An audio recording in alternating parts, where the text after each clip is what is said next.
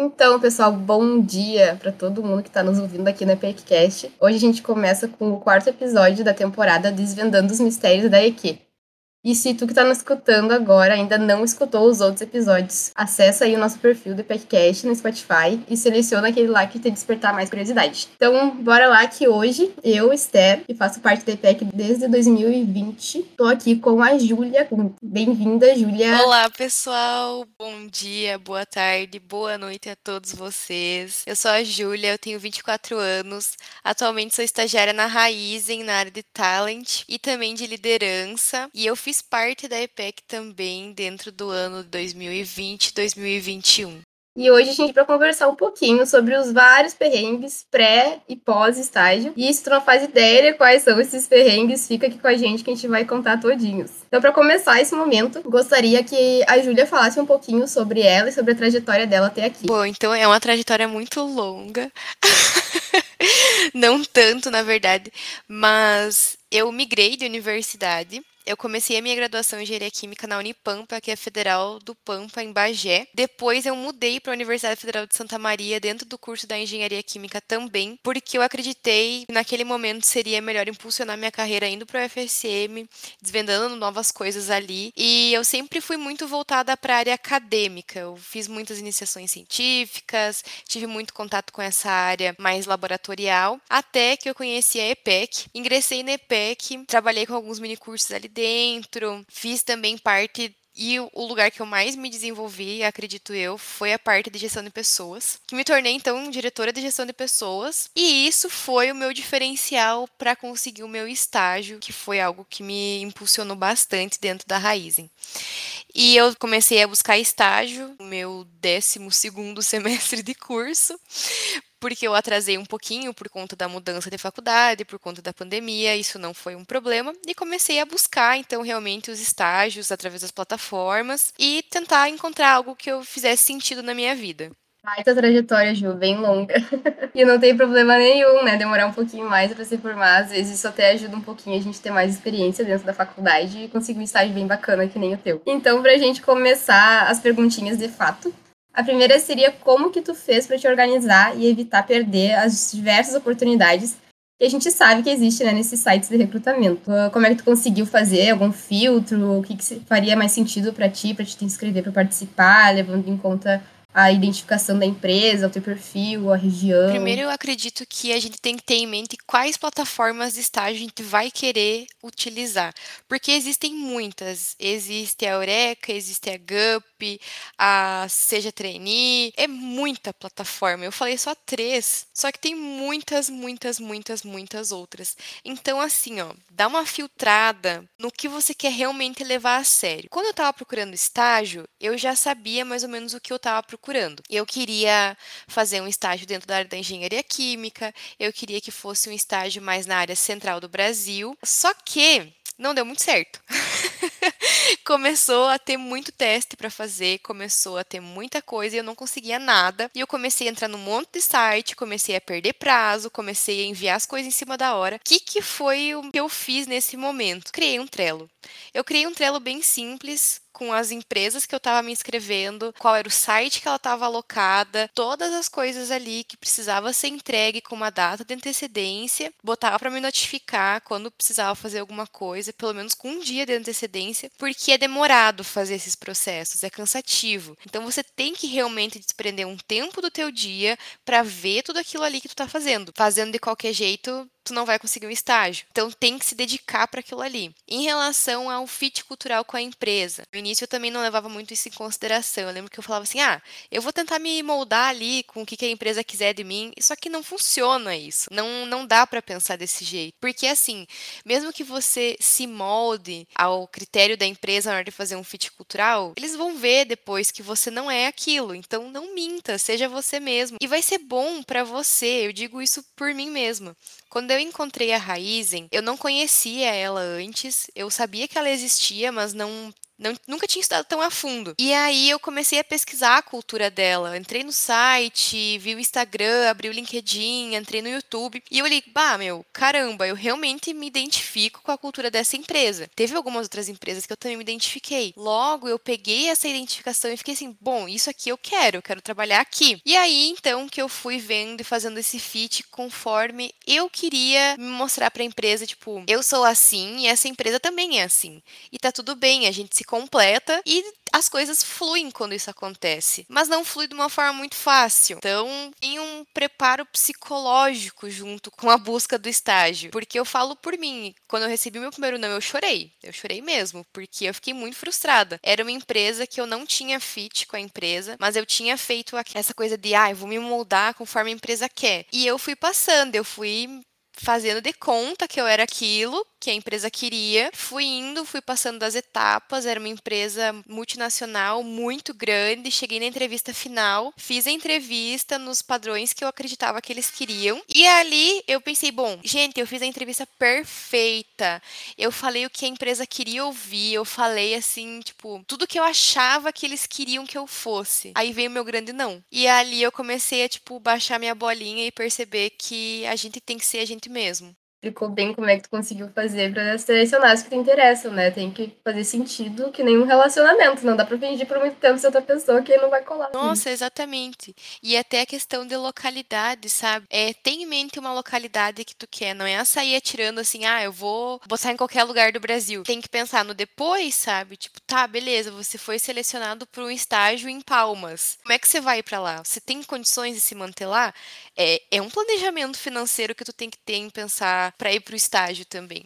Sim, realmente. As coisas saem um pouquinho do controle se atirar para tudo que é lá. Hoje em dia, uma das formas bastante utilizadas nessas empresas é o pitch, né, no processo de recrutamento. E o pitch pessoal é uma apresentação curta em forma de vídeo, onde a gente tenta convencer os recrutadores de que a gente é a pessoa certa para a vaga que está sendo concorrida. E há vários processos que podem pedir os pitches e depois acontece a entrevista, né? Tu chegou a buscar alguma forma para se preparar tanto para a entrevista quanto para os pitches que tu gravou, que tu enviou? E como é que foi o melhor método que tu encontrou para fazer essa preparação? Como contornar o nervosismo, não ficar gaguejando, saber o que falar, não repetir muita palavra? Bem, eu fiz muitos pitches para poder ir para os estágios, eu, nossa, eu fiz uma infinidade de pitch e muitos pitches ficaram muito ruins, porque no início eu não sabia gravar pitch, então o que, que eu fiz? Eu fui para o YouTube e eu pesquisei muito sobre pitch, sobre como fazer o melhor pitch possível. Eu realmente coloquei no YouTube como fazer o melhor pitch de apresentação para um processo seletivo. E vai aparecer muita coisa. Então ali eu comecei a dar uma filtrada muito boa no que, que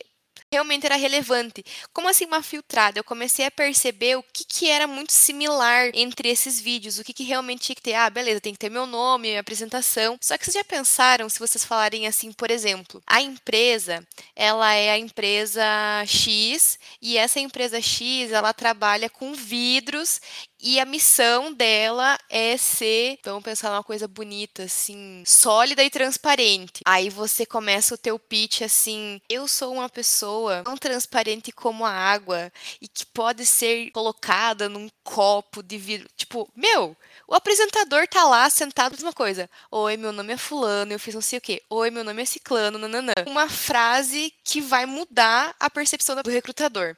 O recrutador, ele tá no automático de ver tanto vídeo tanto, tanto, tanto vídeo que ele vai simplesmente pegar uns pontos chaves assim. E aí você chega lá com o teu falando: "Nossa, eu quero revolucionar o mundo por causa disso". Junta a missão da empresa com a tua vida. O que que você faz no teu dia a dia? Não precisa ser na vida acadêmica, não precisa ser, uau, meu Deus, eu ganhei as Olimpíadas de matemática na Rússia. Não, tipo, ah, em casa eu faço X coisa. Olha só soft skills daquilo ali. Eu sou organizado, eu tenho a capacidade de gerenciar meu tempo e a empresa também tem isso. Puxa isso pro teu pitch. Cria uma apresentação criativa, mas não precisa contar a historinha da Chapeuzinho Vermelho ou a receita do miojo. Faz uma coisa diferente que vai chamar a atenção do recrutador. Para vocês terem uma ideia, agora a gente está com as inscrições da Raizen acontecendo no processo e tem mais de 50 mil candidatos, de Perdão, tem mais de 500 mil candidatos.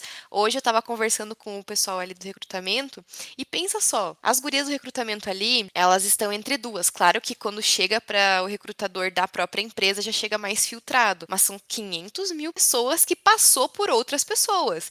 Então esses recrutadores das plataformas, eles já estão saturadíssimos de ouvir um pitch. Pesquisem. A metodologia que eu quero passar para vocês, eu fiz uma mentoria com a Suzane Leal e ela me passou essa metodologia e ela também tá nesses pitches que eu vi que é a metodologia STAR. A metodologia STAR é uma situação, uma tarefa, uma ação e um resultado. Ou seja, é como se fosse um storytelling que você vai estar tá contando a tua situação, teu dia a dia, dos teus projetos, do teu estágio, as responsabilidades que você teve ali durante esse período. Por exemplo, eu tive que mudar todo um fluxo de água daqui da, do laboratório da universidade e essa era a minha responsabilidade. O que, que eu fiz? Quais as atitudes que eu propus para que aquela tarefa fosse feita e quais os resultados que aquilo gerou. Isso se constrói de uma forma muito agradável ao ouvir do recrutador, porque tu consegue colocar dentro dessa metodologia estar a tua missão de vida, a missão da empresa e coisas focais assim da empresa. Por exemplo, a Raizen, ela foca muito na energia, em ser enérgico. A gente tá ali, uau, sabe? Então, pode colocar essas palavras no teu pitch. Ah, eu tenho energia para mudar. Isso foi o que eu fiz no meu pitch. Eu falei assim: "Ah, eu tenho energia para mudar e eu quero fincar as minhas raízes num solo fértil como a raízem. Raízem é raiz mais energia. Então, peguem as sacadas que a empresa dá para vocês. Leiam os itens visuais, as imagens que contém na divulgação deles. Isso é chave para vocês montarem o pitch de vocês, porque aí vocês vão estar tá lendo a empresa e a empresa vai estar tá lendo vocês. Nossa, muito boa essa dica, hein? Acho que o pessoal aí que está nos ouvindo tem que pegar um papel e caneta ou anotar em algum lugar isso para não deixar passar. E sobre a entrevista, como é que tu acha que foi uma forma que tu conseguiu se preparar também? Porque é uma coisa que tu não pode gravar de novo, né? Que nem um pitch. exatamente. É uma disciplina de você treinar a entrevista. É realmente quem conduz a entrevista do estágio, do emprego, seja do que for, é você. Isso é estranho quando a gente escuta falar, mas mais um exemplo. Eu chego lá na entrevista e o recrutador me pergunta: Ah, se três amigos teus fossem falar sobre ti, o que, que você que, que eles diriam sobre você? Ah, eu falo, ah, o Joãozinho fala que eu sou muito organizada. Ah, o fulaninho fala que eu sou desorganizada, mas o outro fala que eu sou muito falante. Aí o que o recrutador vai pensar? Tá, divergente isso ali, né? Ah, mas e você se considera uma pessoa desorganizada? Aí já pegou no teu calo, aí tu já se perdeu tudo, tu ficou nervoso, já se embananou tudo e falou, ih, sou, sou desorganizado mesmo. E aí tu vai ver um dos pilares da empresa é a organização. Aí ferrou, né? Então ali na entrevista tu já dançou. Então é treinar, conhecer muito bem a empresa, porque normalmente nas entrevistas eles têm um início durante antes da entrevista até que se chama business case. Esse business case, ele entra nas plataformas muitas vezes como entrevista. Porque o business case é para as pessoas da própria empresa que vão estar tá ali ouvindo o que, vocês vão estar tá falando. E nesse business case pode ter perguntas sobre a empresa, é, algum caso que vocês vão ter que responder sobre o que, que fazer daquela empresa, tipo, alguma situação que está acontecendo ali. Obviamente não vai ser uma situação real da empresa, mas vocês vão ter que propor alguma coisa para fazer aquilo ali. E se você propor uma coisa que não tem nada a ver com os valores da empresa, com a missão, com o que ela executa, tipo, ah, eu estou prestando um processo seletivo para uma empresa que ela produz é, tijolo. Aí você fala ali que a melhor forma de contornar a situação é produzindo porcelana, sabe? São coisas muito óbvias que eu tô falando, só que na hora do nervosismo a gente se perde. Gente, eu botava um ventilador nas minhas costas porque eu saía pingando das entrevistas que eu fazia de tão nervosa que eu tava. Então é extremamente normal a gente estar tá nervoso. Por isso, treinar facilita com que a gente saiba onde a gente tá errando. Se gravem no Meet mesmo, ou em algum outro, no Zoom, no Teams, tem tanta plataforma no Discord para se gravar e ver como vocês estão se portando, qual a postura que vocês vão ter, como vocês estão falando e se autocorrijam. Então, esse treino é perfeito. Pesquisem na internet quais são as perguntas mais recorrentes das empresas. Tenham numa base de respostas que vocês já saibam que vocês vão responder, levando em conta quem vocês são e o que, que a empresa também é. Ju, muito boas dicas. Realmente a gente não pode dar uma solução que não combina com a empresa, com o que ela faz. Não vamos pedir uma coca na empresa da Pepsi ou algo do tipo assim, né? Tem que prestar atenção. Explanar que isso já aconteceu em história verídica. Fiquem com a pulga atrás na orelha. Viu, pessoal? No nervosismo tudo acontece. Vamos cuidar para não acontecer mais. Então, mais uma coisinha sobre a entrevista. Como é que foi para ti a entrevista que tu fez para o estágio que tu está agora? Que teve alguma pergunta que tu não soube responder, ou que foi um pouco mais difícil, demandou um pouquinho mais de pensamento ali no momento, teve que improvisar? Eu tive três entrevistas para Raizen.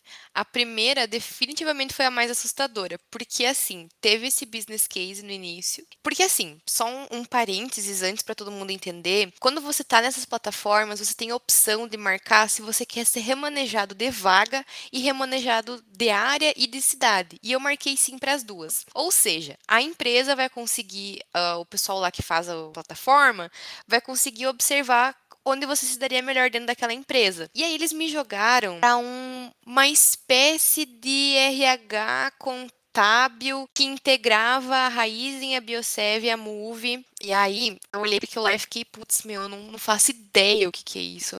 Eu não, não sei por que me botaram aqui. E no Business que uh, tem algumas vezes que os gestores que estão aí presentes escolhem se querem ou não te entrevistar.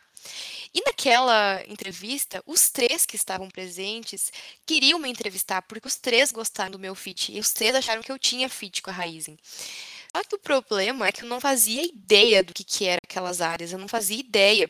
E aí eles me perguntaram assim: ah, ficou claro qual é as áreas que você está concorrendo? Porque eu estava concorrendo em três áreas, né? E eu falei sim, claro. E daí eu lembro que a gestora falou: ah, então me explica por que, que você quer qual área entre essas três. Meu, me caiu os butiá do bolso, porque eu não sabia o que que era aquelas áreas. Sim, e daí eu falei uma coisa nada a ver, sabe?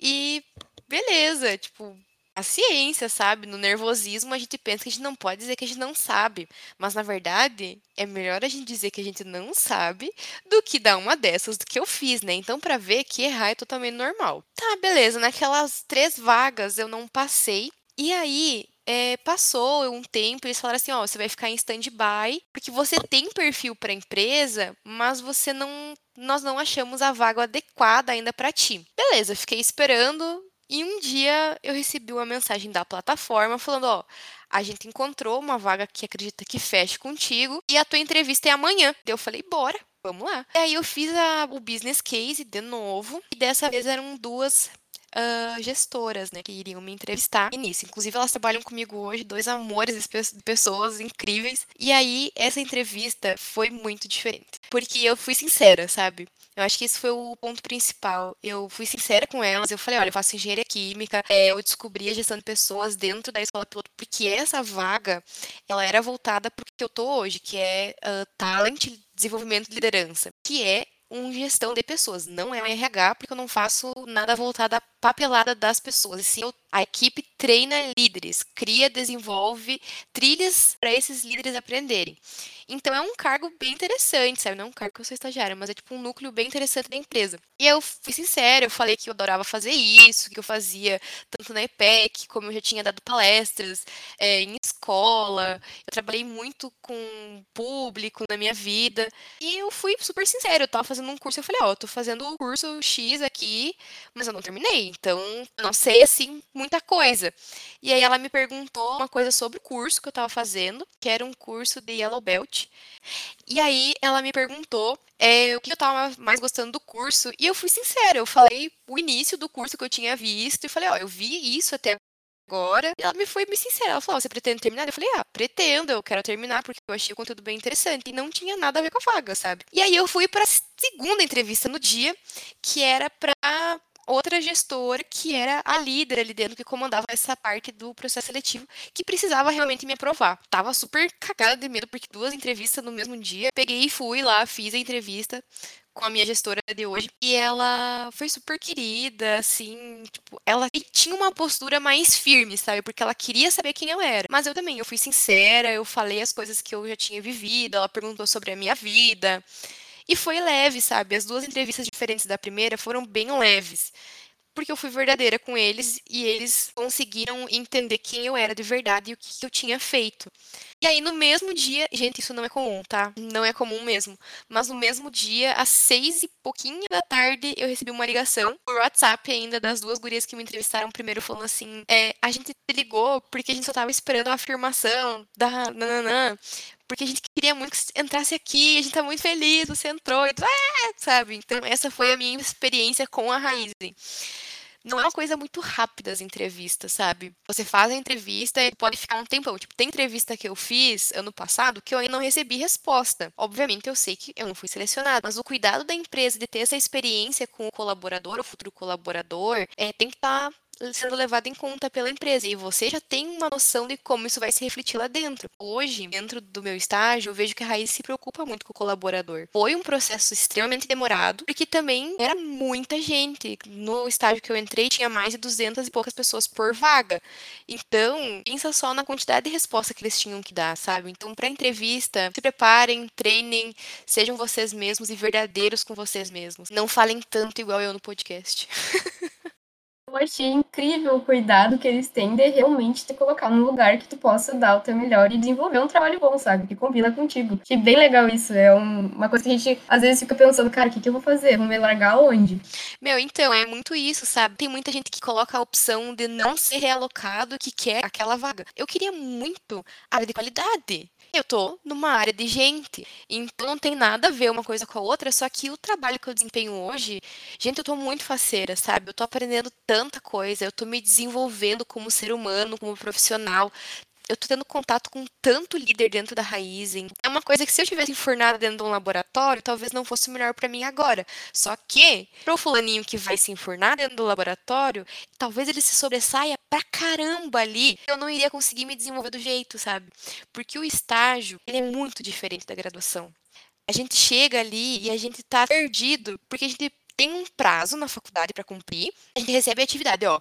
Você tem que calcular isso aqui e você tem que achar tal coisa desse cálculo. Isso não é a vida real, sabe? Na vida real, tu tá ali e tu tem que resolver o problema, mas você não sabe qual é a solução que você tem que chegar. Eu tô lidando em cima de uma planilha já faz um mês. E eu simplesmente tô fazendo o meu melhor, sabe? Só que toda vez que a minha gestora abre minha planilha, ela olha e ela sabe onde melhorar. E eu não sei onde melhorar. E ela vai me ajudando. E é isso que a gente tem uma troca muito sincera. Eu digo para ela, olha, não soube fazer isso. Que bom que você me mostrou. Isso foi o meu maior impacto dentro do estágio. É eu não saber exatamente o resultado que eu tenho que ter. Porque tu recebe uma demanda, tu cumpre aquela demanda. Mas muitas vezes, por você ser estagiário, aquela tua demanda vai estar incompleta ou não é bem aquilo que você deveria ter entregue. E é extremamente normal. A primeira vez que eu errei no estágio, eu fiquei assim, gente, ferrou. É agora, eu sou um lixo de ser humano, eu não, não aprendi nada durante a minha vida na graduação, só que não é assim quando a gente convive com outros estagiários, quando a gente vê e ouve histórias, a gente vê que todo mundo sai da graduação com essa sensação de ter que acertar que chegar num resultado. Ok, eu saio do ponto A e vou chegar no ponto B. O estágio não é isso. O estágio vai ir do A pro menos 3 e tu vai subir pro F e tu vai pro 46. Ou seja, não tem uma ordem lógica. O estágio é você aprender a evoluir. Não tenham medo de errar. É extremamente clichê dizer isso. Só que se você não erra, você está fazendo exatamente a mesma coisa e alguém está corrigindo o seu erro sem te contar. Impossível alguém que nunca erre. Erre, busque aprender. Errou uma vez? Beleza, vai errar duas? Tranquilo aprenda com os erros, porque o estágio é um momento de aprendizagem. A gente está saindo de uma graduação extremamente teórica, engenharia química, denso, a gente tem zilhões de coisas na cabeça e errar faz parte.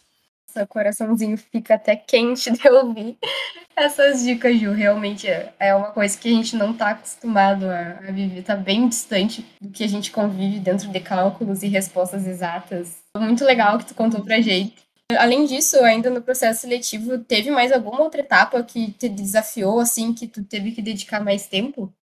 As dinâmicas, com certeza as dinâmicas. Porque a dinâmica ela é também um business case, só que ela é um business case um pouco diferente. Ela é uma régua mais baixa que a gente chama. O que é uma régua mais baixa? A régua pensa que ela tá no, no chão, assim, sabe? Tá num zero. Aí, conforme você avança no processo seletivo, você vai subindo essa régua e você tem que ir passando os teus, entre aspas, muitas aspas, os teus concorrentes, que não deixam de ser. Então, na dinâmica, você tem que se mostrar proativo, você tem que ser participativo, você tem que dar ideia, tem que ouvir ideia. Teve uma dinâmica que eu participei que foi um caos, gente. Foi um caos. Porque, assim, dependendo do grupo da dinâmica que você pega, vai ser legal. Dependendo do grupo da dinâmica que você pega, vai ser um saco. Teve uma dinâmica que eu fiz que foi um saco real. As pessoas estavam se carneando para falar sobre a empresa. Inclusive, estudem muito sobre a empresa. Porque ali na dinâmica, que é uma das segunda ou terceira etapa, dependendo do processo seletivo, eles vão saber do teu conhecimento sobre a empresa. Então tenha isso na ponta da língua. Saiba a missão, valores, que é o básico. Aliás, o básico é saber o que a empresa faz, os produtos que ela tem todos os produtos que a empresa tem. Se a empresa, por exemplo, é a Raizen, a gente pensa que a Raizen ela é só energia. A Raizen é a maior exportadora mundial de açúcar. E eu não sabia disso antes de prestar processo seletivo para Raizen. Eu tive que estudar. Numa dessas entrevistas que eu não vou nem comentar a empresa, que não foi da Raizen, meu, as pessoas elas começavam a falar é, que a empresa tinha não sei quantas ações sociais voltada para X coisa, é, tinha jato interestelar, tinha contagem de estrelas, sabe? Eles sabiam umas coisas muito absurdas e era um tentando mostrar que sabia mais que o outro. Foi muito chato. Por quê? Porque eu não consegui tirar de mim aquele medo de errar, porque era muita gente que sabia muito, aparentemente, e eu não conseguia dar ideia, porque eu não conseguia me impor de uma forma que talvez eu não fosse grosseira com alguém, porque ninguém me deixava falar. Eu, sim, eu tentava falar e eles não respeitavam a mão dos coleguinhas levantado. Eles simplesmente abriam o microfone e falavam e continuava falando.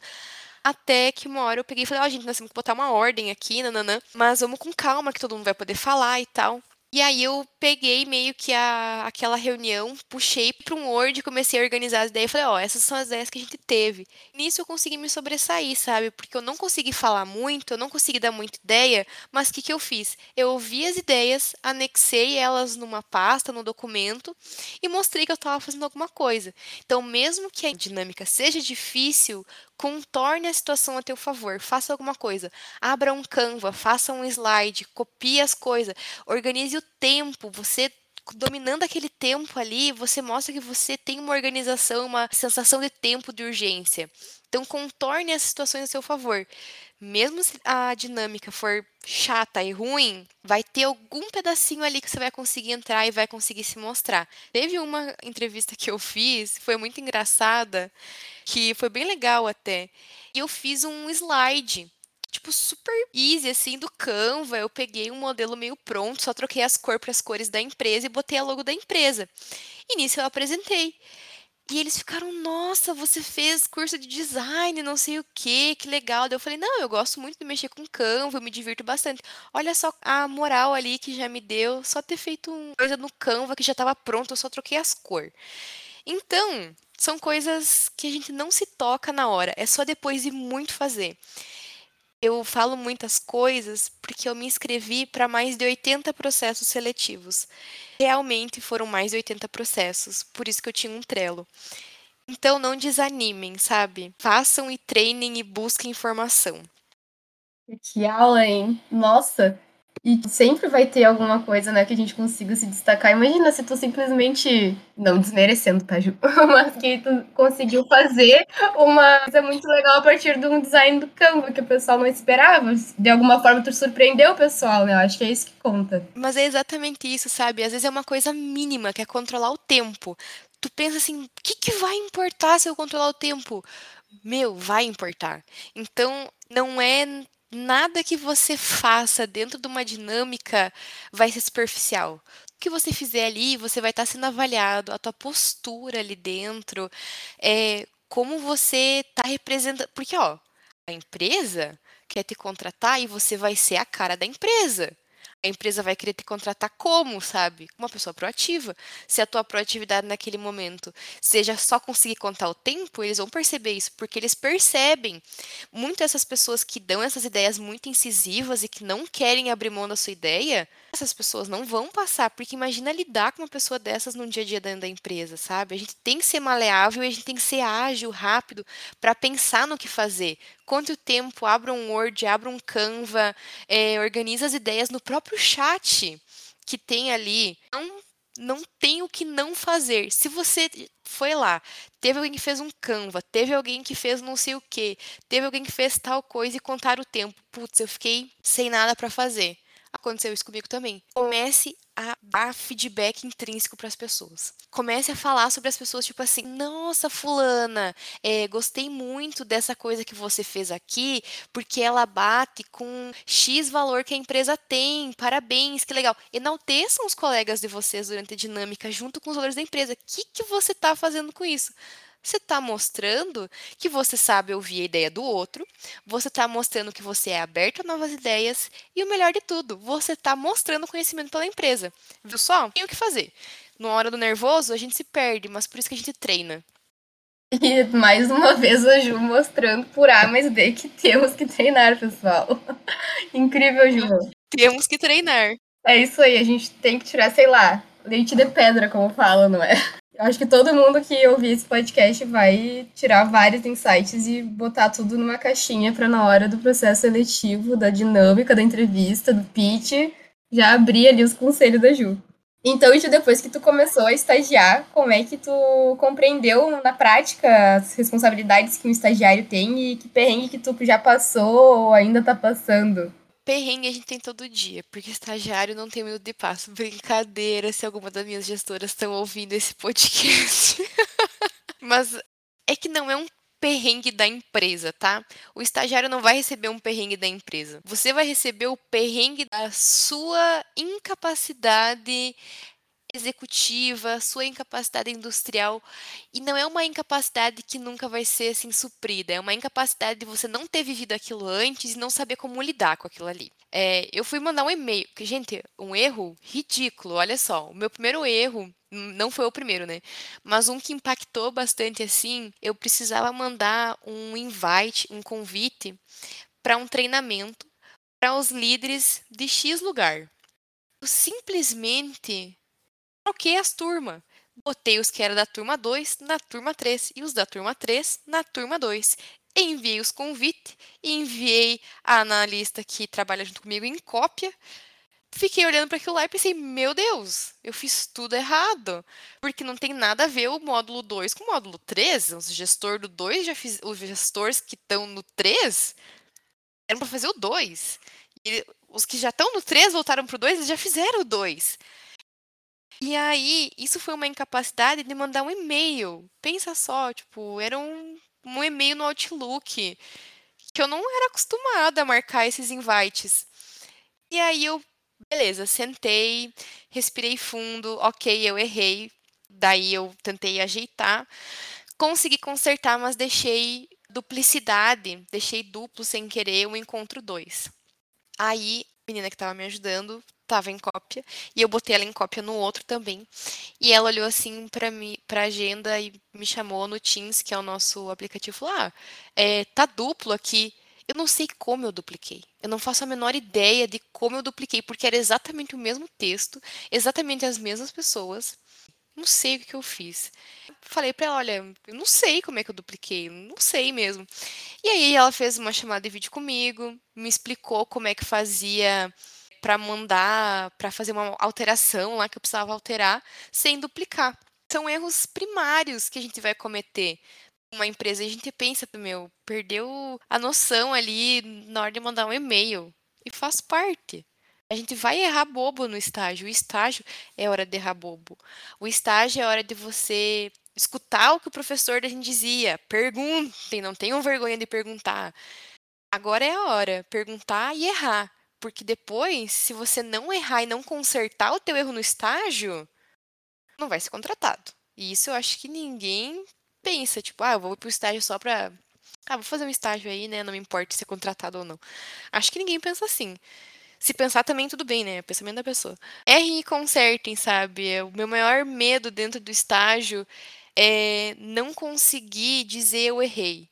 Então, hoje eu estou trabalhando muito isso em mim. O meu perrengue do estágio é aprender a errar. O maior aprendizado aqui dentro, acho que é esse, é ser sensível ao meu erro e dizer, olha, eu não sei, me ajuda. Então, eu acho que é o meu maior perrengue, sabe? O, o resto, o resto, meu, a gente re, redonda, quadradeia, dá a volta, dá um giro, um looping, a gente conserta. Só não conserta o que a gente não quer aprender. Não é para tudo que tem tutorial na internet, né? Mas acontece, é um errinho que quando tu reconhece pede ajuda, às vezes a gente até consegue consertar sozinho, né? Dar uma olhadinha no Google, mas muito legal que o pessoal teve também esse tato de pegar e te ensinar e dizer, ah, é assim que se faz e tá tudo bem, da próxima tu vai acertar.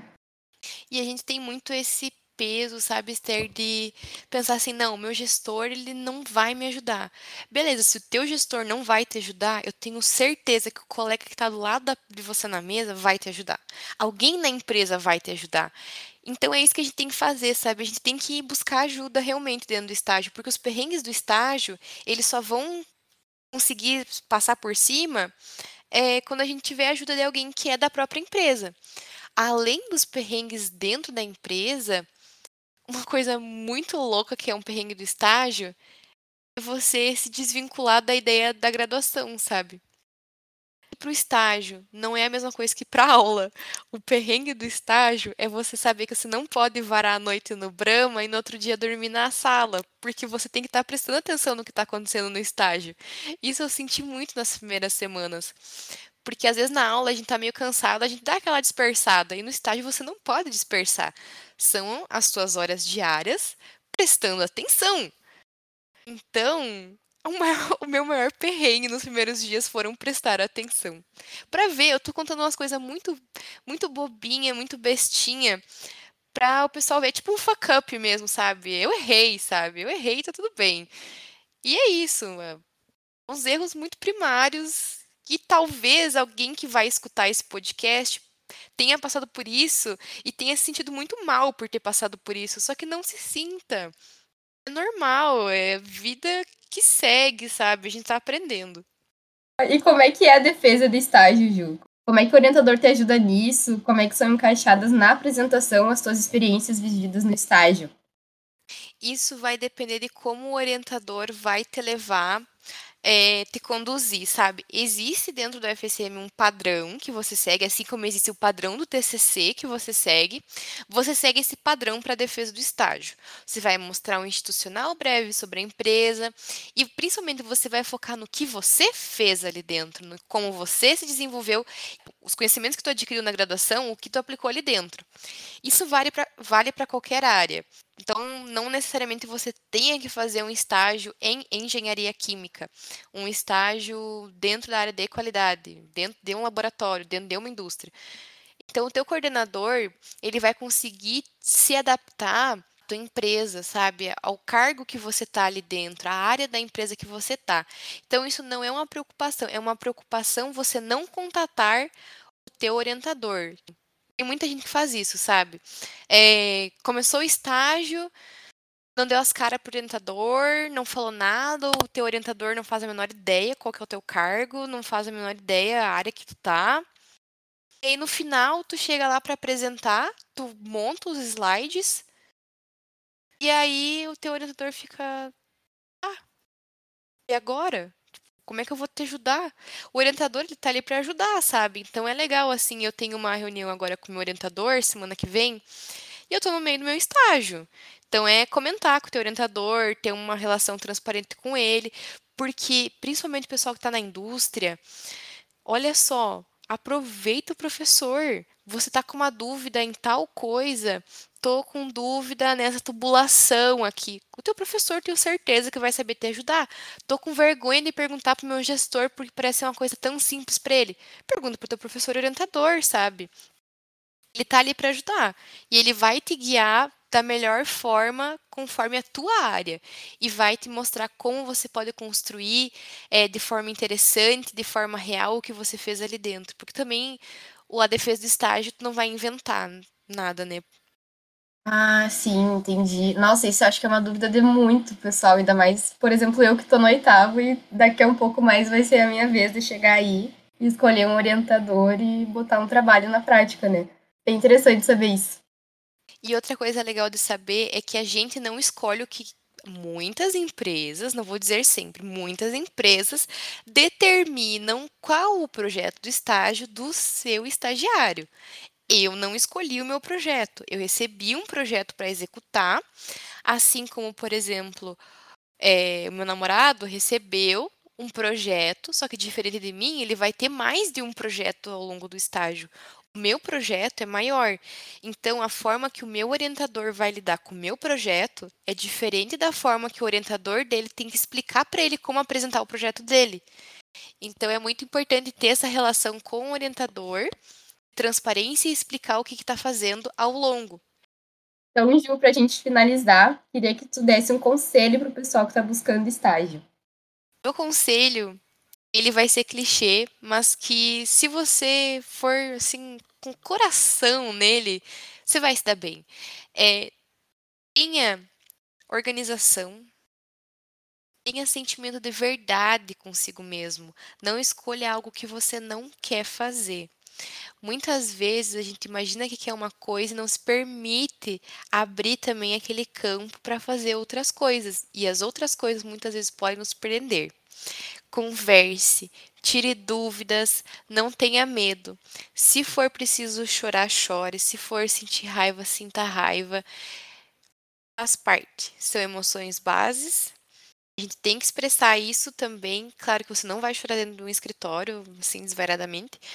Mas se errou e tá com receio e quer chorar, chora, tá tudo bem.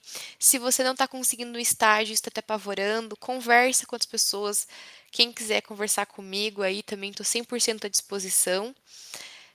Conversem, tirem dúvidas, pesquisem e treinem. É isso que eu tenho para falar. Eu fico muito feliz de ter tido essa conversa contigo. Acredito que me ajudou e vai ajudar ainda várias pessoas que vão chegar também nessa etapa. E agradecemos também a todo mundo que está ouvindo aqui esse episódio. Chegamos ao fim do nosso quarto episódio. Agora eu me despeço e peço que a Ju também dê um tchauzinho para vocês. agradeço muito a EPEC por me convidar dessa vez como entrevistada. É uma honra para mim estar aqui participando de todas as ações da EPEC. Pessoal, sigam a EPEC, participem dos minicursos, sigam a EPEC no LinkedIn, me sigam no LinkedIn também. Para qualquer dúvida que tiver, entre em contato com o pessoal da EPEC, comigo também. Muito obrigado, pessoal da EPEC, por esse convite. Muito obrigado também a todos vocês que escutaram. E é isso, pessoal. Chegamos ao final da nossa temporada e até uma próxima.